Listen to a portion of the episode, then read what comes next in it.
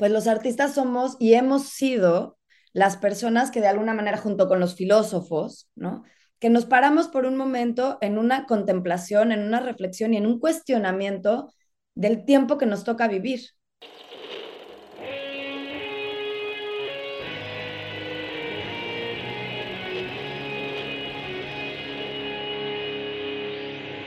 Bienvenidos a Volver al Futuro Podcast, donde platicamos con las mentes que nos impulsan a crear el nuevo paradigma de salud y bienestar, conducido por Víctor Sadia.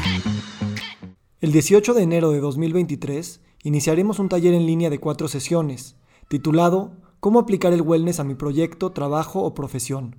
Te invito a echarle un ojo en victorsadia.com. Muy buenos días, muy buenas tardes, muy buenas noches. Hoy nos acompaña Alin Shkurovich. Alin Shkurovich estudió artes visuales en Corcoran College of Art and Design, diseño y comunicación visual en la UNAM y recibió su maestría en estudios avanzados de la imagen por el ICP Bard en Nueva York. Su práctica artística incluye fotografía, video, escultura y curaduría en varias ciudades del mundo. Esta conversación resuena porque nos recuerda que no podemos concebir un nuevo mundo o paradigma si no exploramos, profundizamos y actuamos desde nuestra sensibilidad artística, transdisciplinaria y comunitaria. Aline, gracias por estar aquí. Feliz de estar acompañada de ti y del público. Gracias. A ver, tu mamá es antropóloga y tu papá es médico y tus abuelos entraron mucho al tema de la filantropía. ¿Cómo está esa sopa? Back to the basics, en el origen nos vamos, perfecto. Pues sí, yo nazco en una familia que creo que tiene una sensibilidad particular al arte, a la estética, a mm, la creación, a la vida. Y dentro de esa pasión genética, tribal, pues cada uno va mostrando como estas diferentes formas entonces, pues yo crecí en un ambiente muy amplio y muy variado que me acercó al cuidado del cuerpo, de la salud, a la participación e intercambio con otros seres humanos en un espacio de curiosidad, inquietud por la práctica de mi mamá, pero también de un como ofrecimiento de un servicio que ella profesionalmente ya ejerce y yo desde que soy niña chiquitita de mis primeros recuerdos y además creo que se reforzó en mi memoria como por las anécdotas que íbamos escuchando eh, cuando yo todavía ni siquiera hablaba y creo que empezaba a caminar, mi mamá estaba dando unos talleres para madres solteras en Tepito y pues esto, sí, todavía en los años 70, eh, ya, ya los años nos pintan algunas canas este, y entonces cuenta que me llevaba con ella a estas prácticas de campo y a este servicio que ella ofrecía, eh, en donde compartía ejercicios del cuerpo y un poco de como Jane Fonda workout, yoga, lo que se practicaba en esos entonces, que todavía me acuerdo la musiquita en la grabadora de cassettes que utilizaba.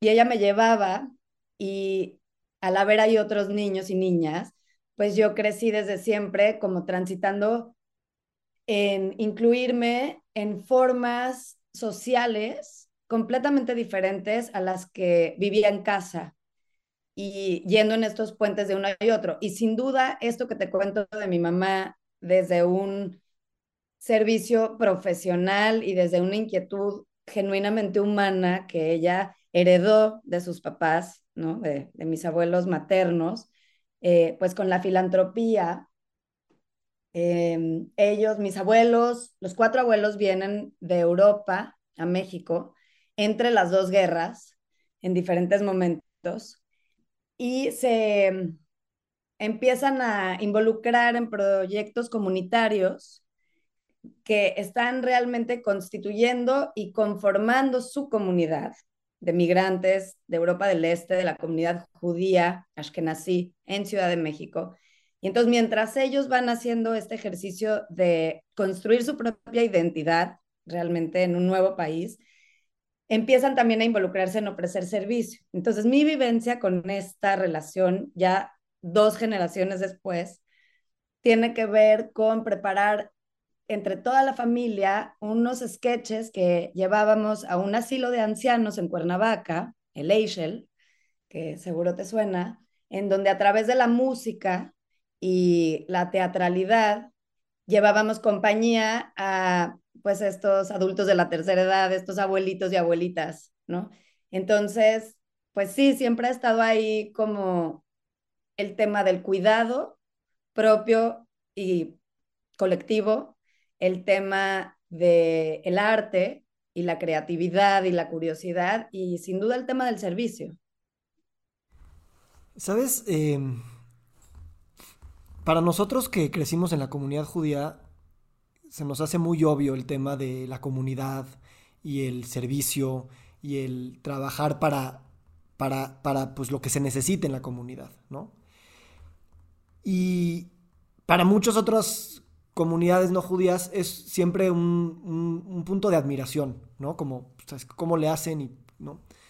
Y, yo que ahora pienso mucho en la salud desde desde el lugar comunitario y de que la comunidad es la base de la salud, en términos de identidad, en términos de hábitos, en términos de pues, apoyo socioemocional, lo que quieras llamarle. Em, hay, ahí un, hay ahí un tema muy poderoso que a lo mejor no se ha estudiado en términos de salud y, comunidades, estilo las judías que hacen comunidades así en todas partes del mundo. ¿Cómo, cómo para ti, cómo lo describirías? ¿no? ¿Cómo describirías esto que, con lo que nosotros crecimos, pero que a lo mejor a los ojos de alguien que no lo creció así, eh, podría entender, uno, por qué se hacen esas comunidades y cómo se logran realmente, porque sí son, sí son realmente, pues, pues, pues su generis. Sí, pues es, es bien bonito tu inquietud y me llevó como a pensar en mi vida actual y en lo que ha sido mi recorrido desde esa crianza dentro de esta comunidad, que sin duda me llenó de experiencias muy ricas y de una contención no solamente familiar, pero social. Y pero como también mi propia búsqueda, primero geográfica, yo necesitaba estar junto al mar, ¿no? Eh, en un clima cálido, eh, estilos de vida, necesitaba dejar de estar en, en una ciudad, eh, buscaba un lugar más reducido en la cantidad de gente y demás. Y bueno, entre uno y otro explorar de caminos, terminé en la comunidad de San Pancho y le llamo comunidad. Yo misma me he preguntado, ¿es esta una comunidad? Porque la población es bien diversa. Es un pueblo muy particular en la costa pacífica, al norte de Puerto Vallarta, en Nayarit. Eh, somos en total 3.000 habitantes de tiempo permanente, residentes permanentes.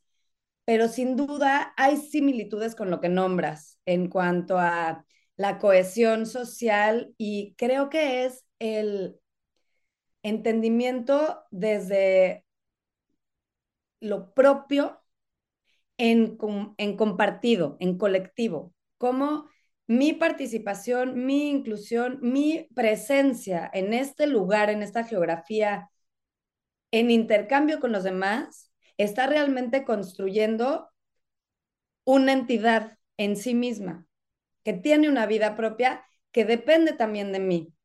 Entonces es como un flujo de intercambio entre ese nuevo todo que se da, formado por las partes, hacia cada una de las partes y sin duda alimentado por cada una de las partes. Entonces sí, pienso que pues ha sido muy bonito el que en mi cuerpo y en mi crianza haya habido esa experiencia previa con la comunidad judía. Después mi búsqueda espiritual, artística, de estilo de vida, eh, también me empezó a ser ciertamente disonante algunos de las características de cómo se estaba constituyendo esa comunidad en Ciudad de México en particular. Em, y... ¿Cómo qué? Pues un poquito la endogamia, un poquito como que en esa construcción de identidad la exclusión parece como un orden operante, como que sostiene lo de abajo, Y yo hablaba el otro día bien interesante con una amiga eh, que vive en una comunidad en Villa de Allende que evolucionó a través de proyectos de permacultura y una búsqueda bien interesante, pero evolucionó hacia una comunidad de familias ortodoxas dentro del judaísmo. Y ella me comentaba cómo, pues no, no acaba de resonar del todo, entre otras cosas porque lo que le sucede espiritual, instintiva, naturalmente a ella es encontrar a Dios en todas las personas, ¿no? Al mirar a los ojos, y un poco resueno con lo que ella dice, o sea, y pienso que es lo que he podido encontrar aquí, que, que trae riqueza en su confrontación también, porque no somos muchos judíos los que vivimos en San Pancho, y sí ha habido una exploración importante al ser un lugar en una naturaleza viva y cruda, así con un mar poderoso, una selva despierta y viva, con unas como picos en su clima, como bastante exigentes, ¿no?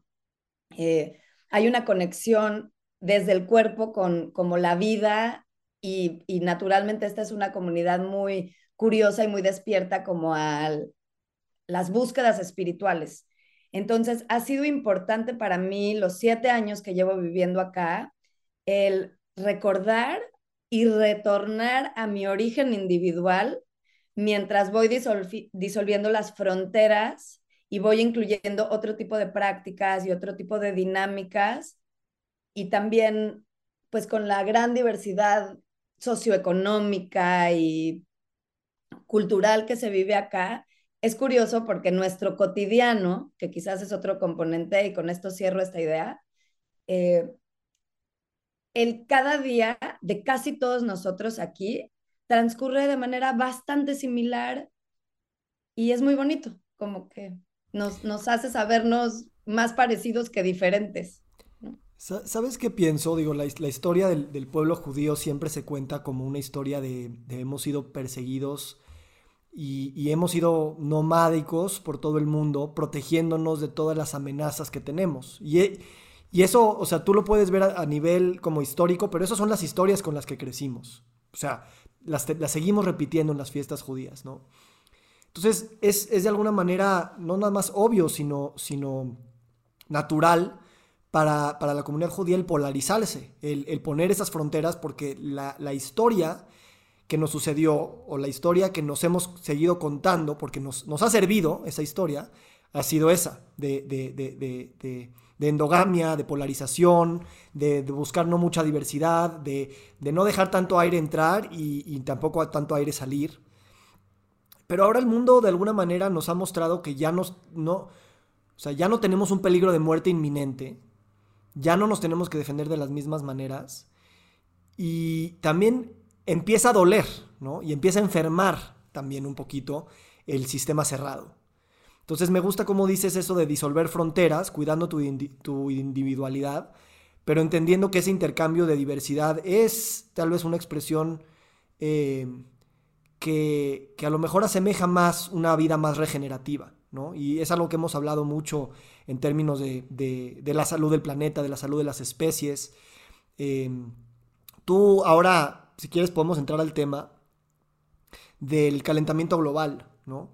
Porque tú tienes proyectos muy interesantes, no me gusta esa palabra, tienes proyectos confrontantes em, y también cada vez que te veo y te escucho, o sea, siento que tu corazón se está, o sea, está como en peligro de muerte y al mismo tiempo bollante de vida, de saber algo tan grande, contradictorio, este, incomprendido, un poquito también nauseabundo, también un poquito como, pues, ¿cuál es mi papel? Eh, un poquito de hartazgo, un poquito de desesperación, o sea, eh, toda la experiencia humana en, esta, en este mundo de lo que es el calentamiento global y que tú has entrado de una manera, este, pues, artística y transdisciplinaria increíble. ¿no? ¿Cómo entraste a este tema del calentamiento global y, y qué es lo que estás haciendo con esto? Pues me, parece una transición importante eh, irnos a este tema. eh, tú y yo nos conocimos eh, por una diosidencia a través de escuchar uno de los capítulos que grabaste con Charles Eisenstein y ahora que hacías como este recuento sobre estas historias, sobre estas narrativas y también trayendo como pues la parte esencialmente humana que es el contarnos historias desde nuestro origen como especie consciente de sí misma y ese es el arte. En, en cualquier tipo de manifestación de las artes, pues estamos de alguna manera amalgamando historias. Entonces, me parece que algo importantísimo en donde me encuentro contigo es en, primero que todo, ver con un cierto grado de criticalidad qué historias nos estamos contando. Primero, como parar y decir, a ver, a ver, a ver, esta historia que estoy volviendo a repetirme, ¿qué me está diciendo? ¿Qué significado tiene? ¿Qué tan vigente es? ¿Qué tan relevante? ¿Y qué tanto realmente necesita seguir siendo contada así? Eso para como mi descubrimiento de mi propia identidad y de este ejercicio, porque otras de las formas en que yo me también autoexplicado el rol de los artistas teniendo una práctica artística desde hace muchos años yo, ¿no? Es como, bueno, pues los artistas somos y hemos sido las personas que de alguna manera junto con los filósofos, ¿no? Que nos paramos por un momento en una contemplación, en una reflexión y en un cuestionamiento del tiempo que nos toca vivir como parte de este mundo. Entonces ahí respondiendo como a esto que ya pues cambio climático, yo cada vez más, y eso que hablas como de, de la energía que sientes en mi corazón, pues ya casi no le puedo decir más que emergencia climática. Eh, y ya no me permito decirle más que así porque lo veo con mis ojos y he visto la urgencia y la velocidad con que este dichoso cambio se está aconteciendo en, en nuestras narices y con nuestra participación. Entonces, sin duda, el hecho de venir a vivir a San Pancho en la costa eh, me está poniendo esta realidad enfrente, que me confronta, que me incluye, ¿no? Eh, no, no me da más para señalar hacia afuera. Eh, he pasado por diferentes etapas en este ciclo de, sí, de interiorización y de integración, pues de esta circunstancia que define nuestro estar acá, eh, a veces con más enojo, a veces con más impotencia, a veces con más aliento y esperanza,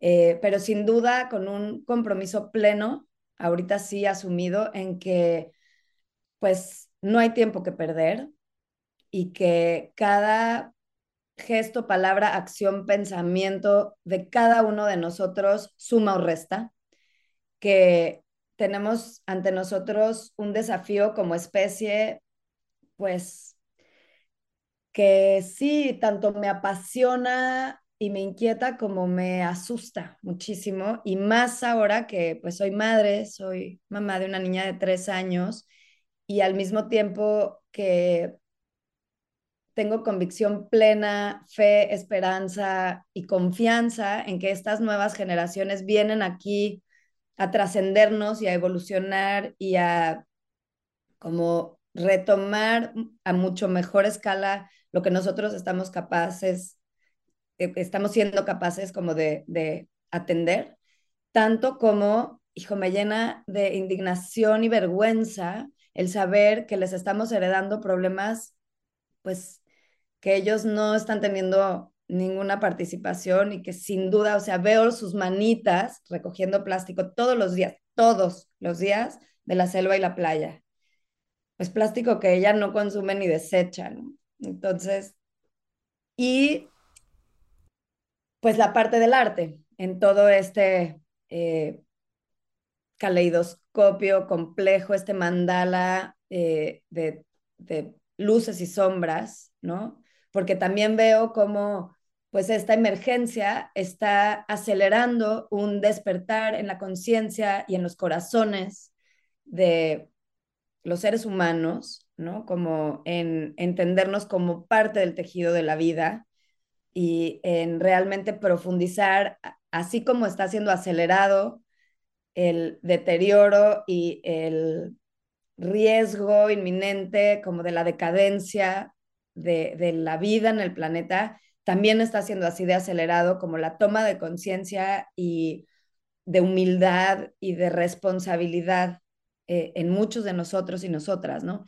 Entonces, pues me recién comienzo a informar más desde varias aristas, estoy tratando de leer, pues, y escuchar y mirar como, pues, desde varias perspectivas, algo de ciencia, algo de política, algo de social, pero desde cualquiera de los ángulos de donde veo, en algún punto se hace un llamado a los artistas, como que de alguna manera la data dura y la experiencia de lo que estamos con nuestros sentidos como testificando y testimoniando y participando en esta como gran emergencia, no está alcanzando del todo como para decir, a ver, paramos y, y como colectivo planetario necesitamos eh, hacer completamente otro tipo de decisiones todo el tiempo a todos los niveles, no está alcanzando la información que tenemos, ni siquiera la podemos dimensionar.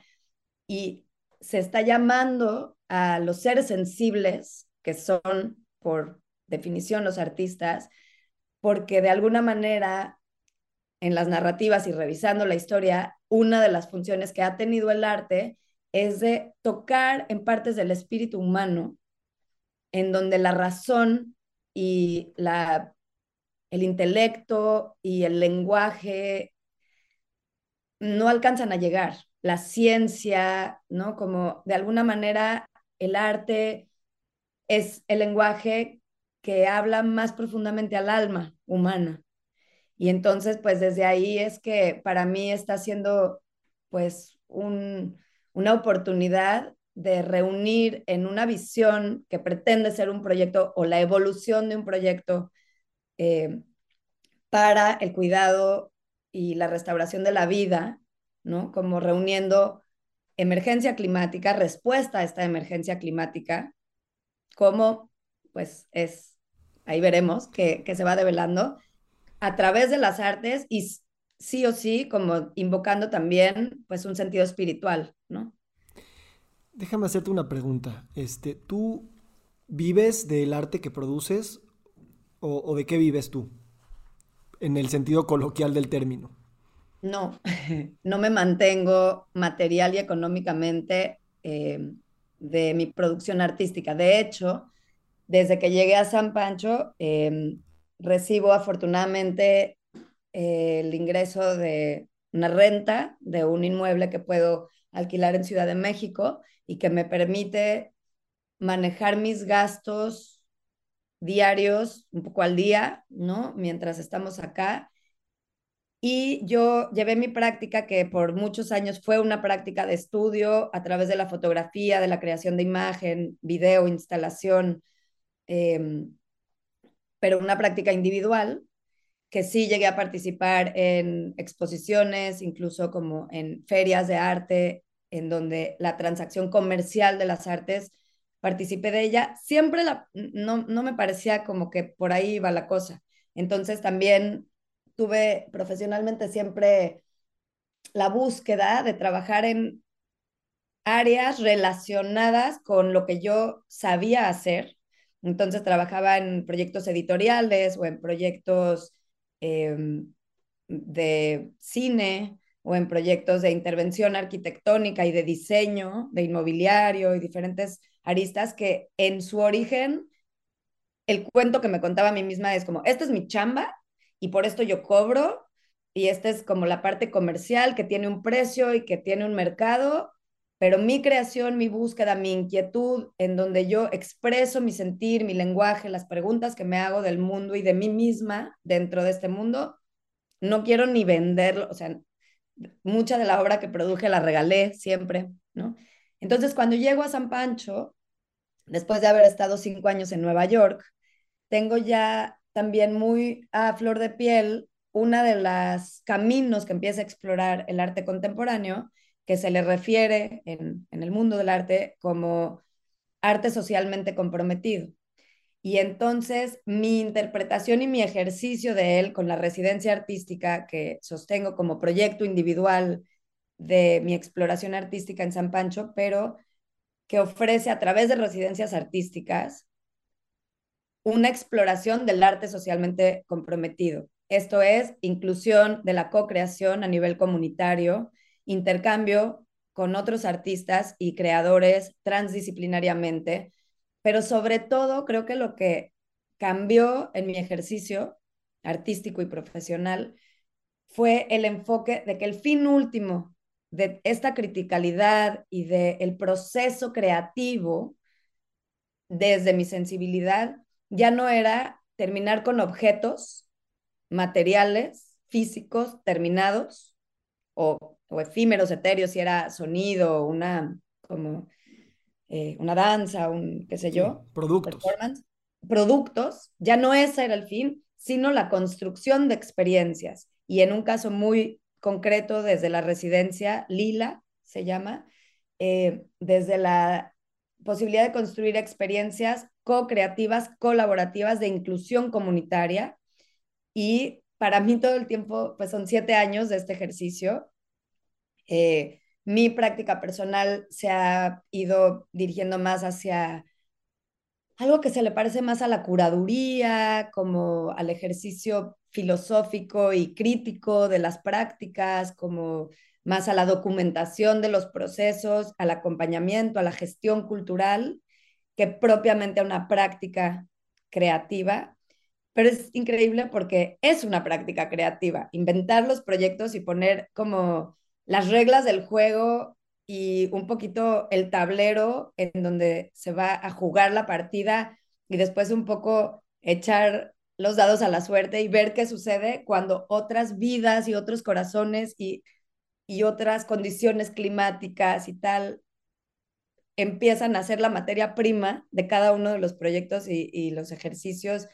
Y realmente se parece mucho a cómo trabajaba yo sola en mi estudio, pero con las sorpresas del estar jugando colectivamente, ¿no? Sí.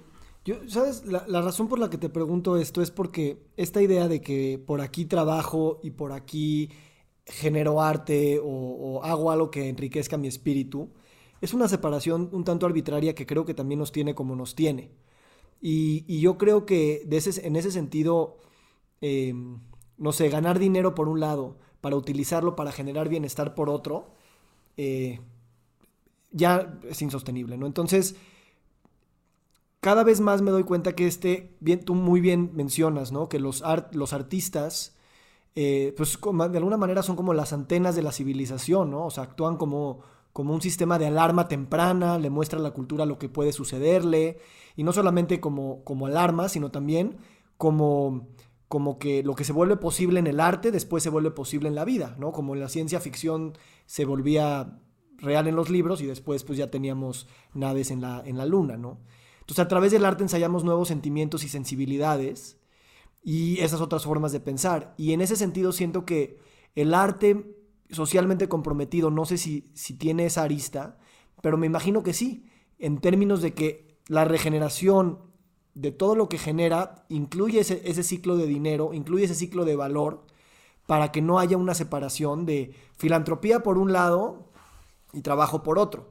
Y yo no sé si el modelo con el que creciste de tus abuelos era más un modelo tal vez top-down, y tal vez más de tengo la lana y la voy a dar de maneras inteligentes, porque hay maneras tontas e inteligentes, pero aún así sigue siendo algo, un ente separado del mismo sistema.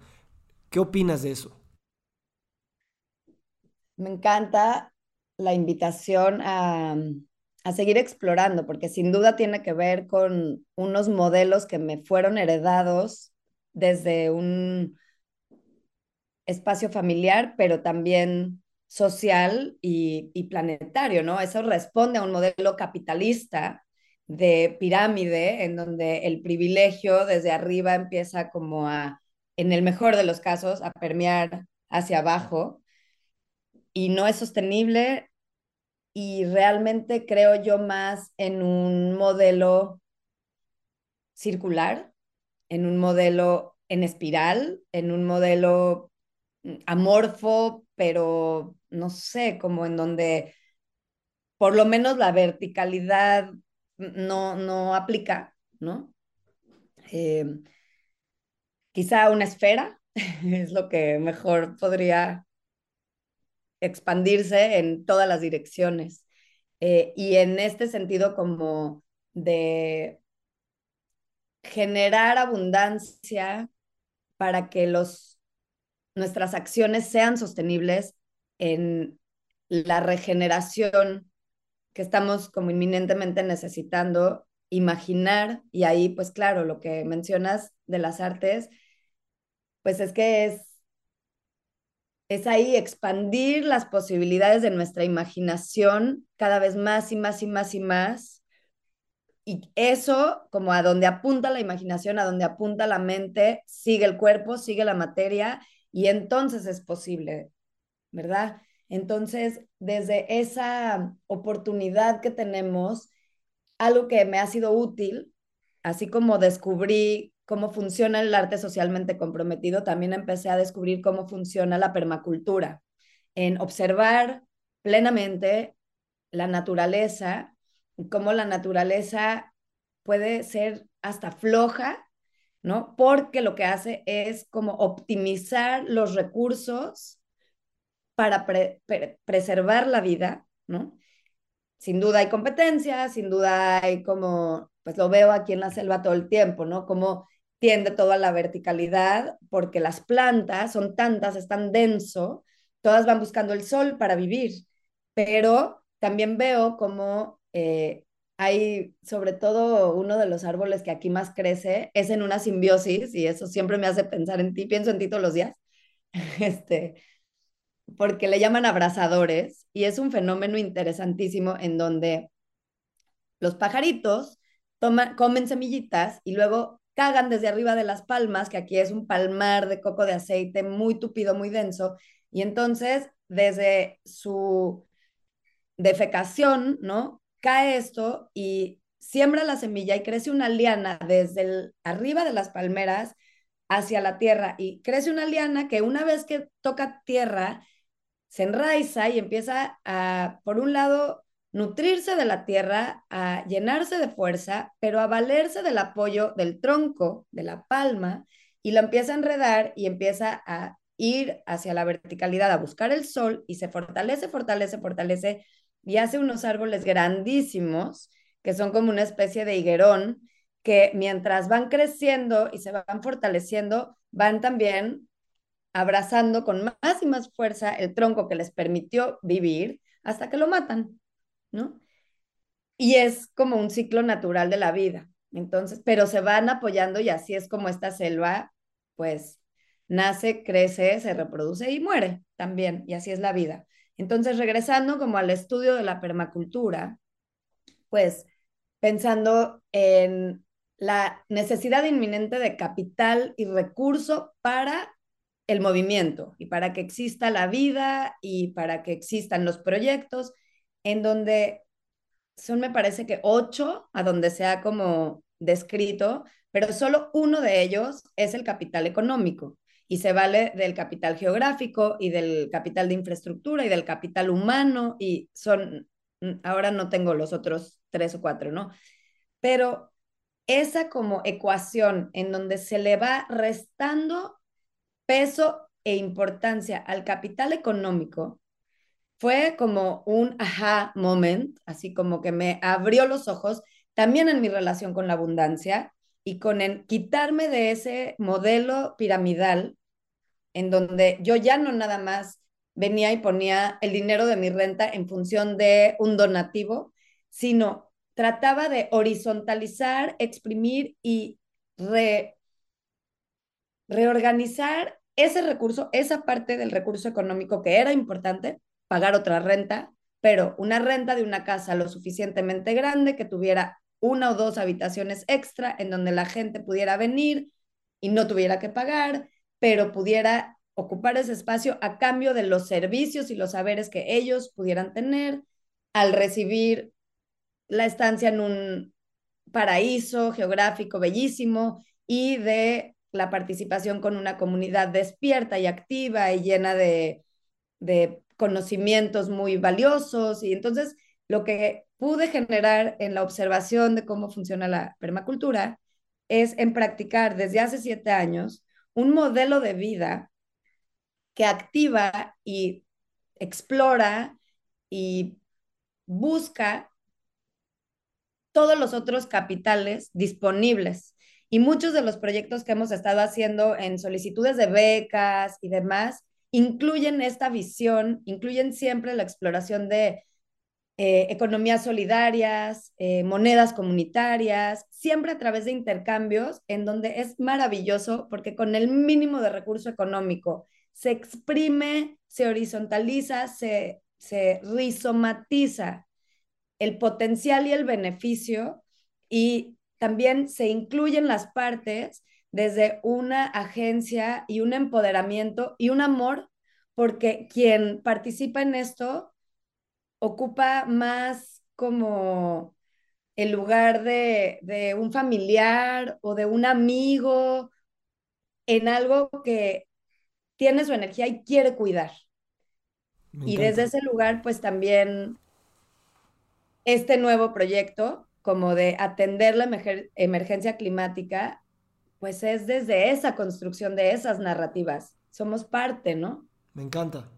Me encanta esta permacultura artística que, estás haciendo y, hablabas de, dar una experiencia, porque en, en nuestra mente cuantificadora, occidental, capitalista, Em, es no, pues es que esos proyectos están muy padres, pero están medio hippies y nunca van a escalar y nunca van a cambiar el mundo. Y, y de alguna manera, si lo ves desde esa perspectiva, pues sí tiene razón, porque son números grandototes contra números chiquititos, ¿no?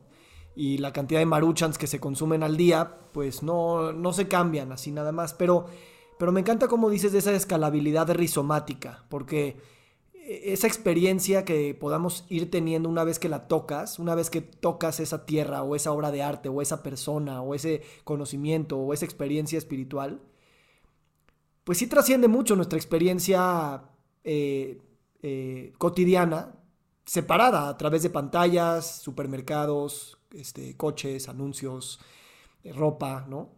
no, por, no por no por, no por banalizarla ni tampoco hacer como si todo está mal, pero ese tipo de experiencias creo que todos tenemos una sed que un poquito es como muchos le llaman ese llamado del planeta. Eh, no, no, no, no nos está recordando nada más con, con muerte y calentamiento global y con migraciones forzadas, también con ese pequeño sufrimiento diario de a lo mejor venía yo a hacer algo diferente esta tierra. Sí, eh, cuando estábamos hablando muy al comienzo de esta charla sobre esta endogamia inminente en la identidad, ¿no? Me hacía pensar una vez, hablaba de una tendencia mía de ser muy terca. Entonces, un amigo me compartió como una verdad genética en donde eh, todavía se alberga en nuestras células el recuerdo de cuando ser diferente a la tribu, cuando el humano fue nómade en el planeta, ser diferente a la tribu y ser eh, implicaba ser expulsado de esa cohesión tribal y eso significaba morir. Entonces, esta sensación que todavía de repente en algunos de nuestros genes permanece como en alarma, ¿no? Como de, híjole, más bien o me integro y convenzo a los demás de que yo tengo razón y de que vean las cosas como yo, o, o suelto mi visión y me adapto a los que los demás me están diciendo, porque si no me va a costar la vida y la vida quiere vivir, instintivamente, genéticamente, pues un poquito creo que por ahí. Y otra cosa que te quería contar, leí un libro bellísimo que se llama On Time and Water, creo que te lo he nombrado. En el primer párrafo, este autor islandés, no me acuerdo el nombre, perdón, em, explica, o sea, por primera vez en 15 años de estar ahí como sorprendida con este tema de la emergencia climática y cada vez más, pude encontrar una respuesta de por qué estamos así de paralizados y por qué no estamos siquiera cuando ya despertó nuestra conciencia, tampoco hacemos nada que realmente sea congruente, ¿no? Y entonces nombra cómo hay un componente con el tiempo, con cómo estamos biológicamente equipados para integrar y para responder a un tiempo que está sucediendo, él nombra como si, cambios en nuestro planeta que solían sucederse en millones de años, en eras geológicas, están sucediendo en menos de 100. En 75 años están sucediendo esos cambios en una escala humana, lo que solía ser una escala geológica.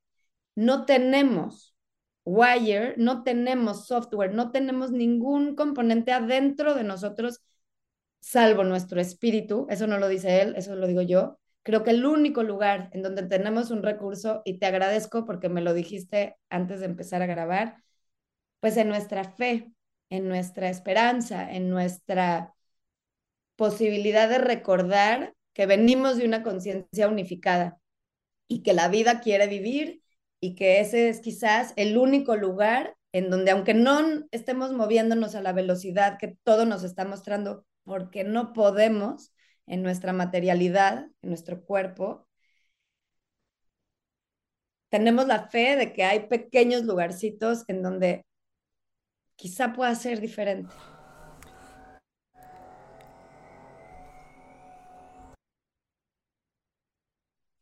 De hecho, eh, esa palabra de esperanza eh, viene mucho de ti, porque tú hablas mucho de la esperanza radical. Entonces te voy a dar algunos términos que yo he leído contigo y que me encantaría que lo definieras así rápido en un renglón cada uno. Te voy a dar como cinco. Empezando por esperanza radical, o sea, ¿qué te recuerda o qué es para ti esto? Creo que lo abordé un poquito, pero cuando pienso en radical es cuando ya no nos queda, de, es es la polaridad. O sea, lo radical es, es como la como el ultimátum. Eh, entonces, pues es creo que el ultimátum a la toma de conciencia, a nuestro existir espiritual como una conciencia unificada. También hablas de critical acting. Ah, eso está bueno. Em, sí. Ya no me lo acordaba. Ok, eso tiene que ver con el activismo. Em, es de alguna manera un manifestar, es dar voz, es responder, pero responder en acción. Ya la mera voz, el discurso, la opinión no alcanza. Y pues la parte de la criticalidad me parece que es poder hacer un ejercicio en donde empezamos señalándonos a nosotros mismos, nos incluimos y nos sabemos parte tanto de la problemática como de la posible solución y permitimos hacer como pues toda la circunferencia señalando hacia todas las otras direcciones en acción. Me encanta. También hemos hablado de pasar del, del, del antropocentrismo al ecocentrismo. Sí, pienso que es pues esta visión en donde con un gesto de humildad inminente nos sabemos hijos de la tierra, el único hogar que tenemos para subsistir, en donde es el mismo hogar de miles de millones de seres sintientes vivos y pues creo que va por ahí. Y también me gustaría, para ir más o menos cerrando, que me platicaras eh, de la pedagogía lúdica y de cómo has metido este tema del arte a las universidades, que de alguna manera también es de estas formas que hemos separado. ¿Qué has encontrado ahí? ¿Qué maravillas has, has empezado a vislumbrar? Así como me decías que era, aunque lo traté de hacer, separar como profesión, manutención y qué hacer y arte, y era imposible separarlo pues yo tampoco desde el kinder, en donde iba a la escuela a hacer amigos y a jugar, pues fui avanzando en la escalerita educativa hasta el nivel posgrado y nunca pude dejar de jugar. Siempre me ha parecido fascinante aprender, siempre me ha parecido divertidísimo aprender en grupo. Y yo tuve la oportunidad de ser una alumna muy aplicada en mis notas en cuanto a mi conocimiento. Y entonces tenía muy buenas calificaciones y aprendía las cosas rápido porque lo disfrutaba muchísimo, pero siempre el típico como reunión maestros, papás, se porta pésimo, distrae a todo el grupo, no todos son tan como ágiles, inteligentes como ella, se la pasa jugando, hay que hacer algo, disciplinar a esta niña traviesa porque pues sigue siendo un poco eso. Y jugar al arte y jugar al arte con personas que están queriendo aprender, pues ha sido una cosa completamente instintiva y natural. Eh, ahora que soy mamá y veo a los niños cómo son artistas, somos artistas natos, todos y todas, eh, y, y que no hay manera más que de jugar todo el día, pues es eso, como también regresar a reconocernos y a reconectar con nuestros niñas, niños internos y desde ese lugar también reconectar con el planeta y con la vida que me lo está haciendo más llevadero, con la inocencia de una niña, con la curiosidad de una niña, con la fe y la esperanza de una niña, con la diversión y la ligereza de una niña y la imaginación de una niña. Creo que por ahorita Tú, tú eres madre de, una, de una niña de tres años y hablábamos al principio de la complejidad de muchas cosas, ¿no? Em, ¿Cómo es Aline, la niña mamá, que también está, está creciendo con ella? Qué bonita pregunta. Em, creo que cuando me permito ser Aline, la niña mamá, puedo ser auténtica y puedo compartir junto con mi hija un viaje de descubrimiento de lo que es vivir y de que nosotras como almas estamos aquí por un tiempo eh, en una aventura y en un viaje de descubrimiento y de sorpresa y que a veces nos asusta muchísimo y que a veces es incómodo. Y cuando pierdo contacto con esa posibilidad que es, es real, ¿no? Y me voy a un lugar de mi mente y de mi condicionamiento que responde a exigencias de un sistema y de que tiene más que ver con ideas de responsabilidad y me autoexijo, y me creo la mamá adulta responsable de, se vuelve muy rígida la experiencia para mí, sin duda para ella y para nuestro entorno sistémico, se rompe, ¿sabes? Se rompe la armonía y se rompe el potencial. Entonces, gracias por regresarme ahí porque nos hace mucho bien. Así como contestas esta pregunta, es de alguna manera este este juego con el calentamiento global, ¿no? Esa manera de, no tomárnoslos en serio, pero no con esos discursos de responsabilidad y de acción y de control, que, que tal vez también responden al paradigma con el mismo paradigma. Entonces, puede sonar muy irresponsable decirlo así, pero sí hay que jugar para salir del calentamiento global. Sí, un poquito me, me hace ruido el no tomar responsabilidad, porque incluso los niños, y lo hablo mucho con mi hija, ¿no? Como el cuidado de la vida, el cuidado del cuerpo, el cuidado de los otros, las otras, les otros, es sin duda una responsabilidad que tenemos, el cuidado de nuestra casa como planeta. Entonces, pienso que dentro de una actitud ligera, abierta, en donde la curiosidad y el juego disponen a la imaginación y tal, puede incluir la responsabilidad. Ahora, el otro día estaba caminando en la playa y me bajó así un rezo, como dije, lo voy a escribir y todavía no me aboco a ello, pero una de las primeras frases que me decían es como, no es desde la culpa, sí es desde la responsabilidad, ¿no? No es desde la exigencia, sí es desde la acción. Entonces es empezar también desde la oportunidad que tenemos y desde el potencial que tenemos, pues que, que nos llevemos al actuar, por mínimo que sea, cada día, pensar lo diferente, ¿sabes?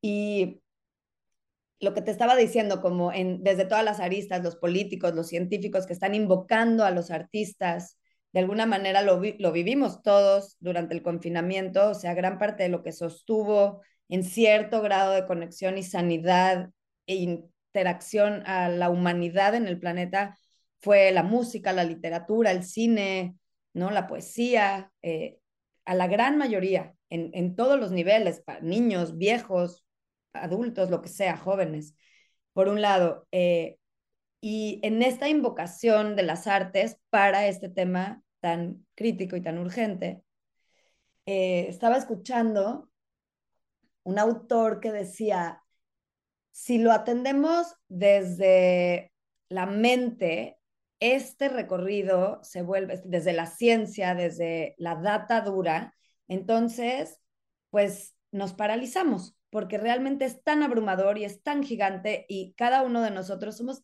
un granito de arena tan pequeñitos que no hay forma. Si le metemos poesía y conectamos con el potencial metafórico que tiene cada corazón que se despierta, cada latido, cada respirar milagroso y sagrado de cada uno de nuestros momentos, ¿no? De cada uno de nosotros, o sea, es realmente la vida viviendo en cada respirar, es milagroso. Y esa poesía tiene mucho potencial y lo que asusta, y desde como la poesía de los niños y las niñas, ¿no? Entonces lo que da miedo se vuelve una aventura. Y entonces hay hacia dónde ir, porque pues cómo, cómo nos alejamos de este monstruo, cómo le damos la vuelta, cómo lo volvemos nuestro aliado, nuestro amigo. Entonces, algo que parecía un circuito cerrado y un callejón sin salida, en donde el recorrido terminó, se vuelve una aventura con un paraje por un, mar abierto a navegarse, ¿no?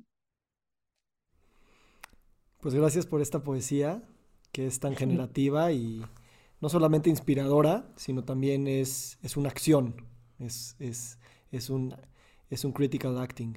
Gracias por, tu generosidad, Aline. Gracias por engendrar en, un mismo cuerpo distintos cuerpos de madre, de estudiante, de profesora, de artista, de mujer, de ciudadana.